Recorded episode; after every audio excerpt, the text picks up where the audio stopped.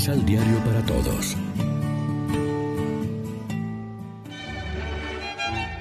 Proclamación del Santo Evangelio de nuestro Señor Jesucristo, según San Lucas. Otro día, Jesús liberaba a un mudo de su demonio. Salió el demonio, habló el mudo y la gente quedó admirada. Pero algunos dijeron, Este echa a los demonios con el poder de Belcebú, jefe de los demonios. Otros, para ponerlo en apuros, exigían una señal que viniera realmente de Dios. Pero él, conociendo sus pensamientos, les dijo, Todo reino dividido por luchas internas corre a la ruina y sus casas se desmoronan unas sobre otras. Lo mismo Satanás. Si está dividido en dos bandos, ¿cómo se mantendrá su reino? Pues bien, si yo echo a los demonios por el poder de Belcebú, los amigos de ustedes, ¿con ayuda de quién los echan? También ellos deberán rebatir esta calumnia. ¿Cómo echaría yo a los demonios sino con el dedo de Dios? Sepan pues que el reino de Dios ha llegado a ustedes. Cuando un hombre fuerte y bien armado guarda su casa, todas sus cosas están seguras. Pero si llega uno más fuerte y lo vence, le quita la armadura en que confiaba y distribuye todo lo que tenía. Quien no está conmigo, está contra mí. Y quien no junta conmigo, desbarranca. Lección Divina Amigos, ¿qué tal? Hoy es jueves 11 de marzo y a esta hora, como siempre, nos alimentamos con el pan de la palabra. El Evangelio de Lucas presenta a Jesús que es acusado y calumniado porque, según algunos, expulsa a los demonios por arte de Belcebú. Expulsar los demonios en el lenguaje de los evangelios significa luchar decidida y efectivamente contra toda norma del mal que hace daño a los hombres y ofende a Dios. Si Jesús realiza esta obra, no lo hace por obra de Belcebú, lo cual sería una estupidez desde el punto de vista de la lógica, porque sería como si Satanás estuviera en guerra civil y su reino dividido al interno.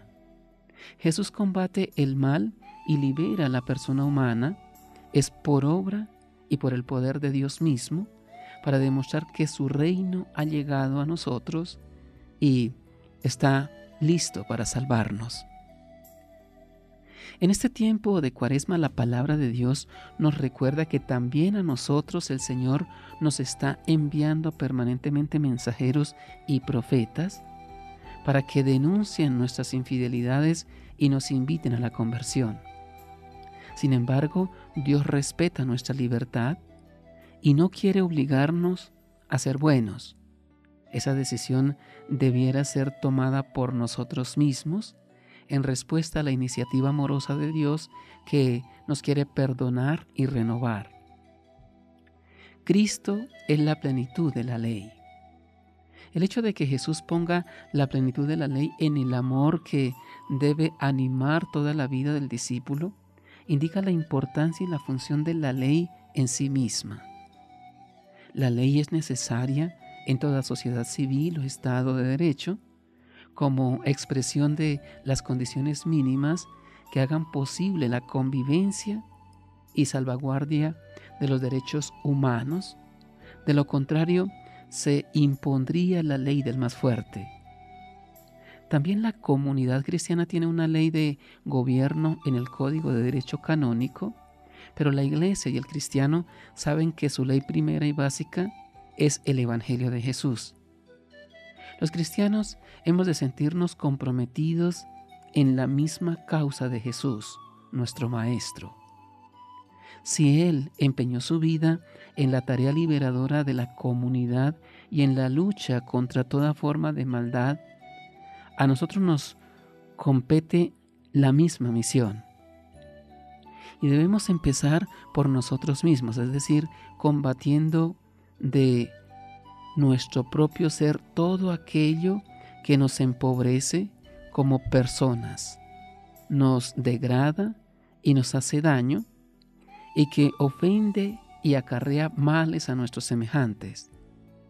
el odio y la ira, la violencia y los rencores, las injusticias e incoherencias, los egoísmos y negligencias. Reflexionemos.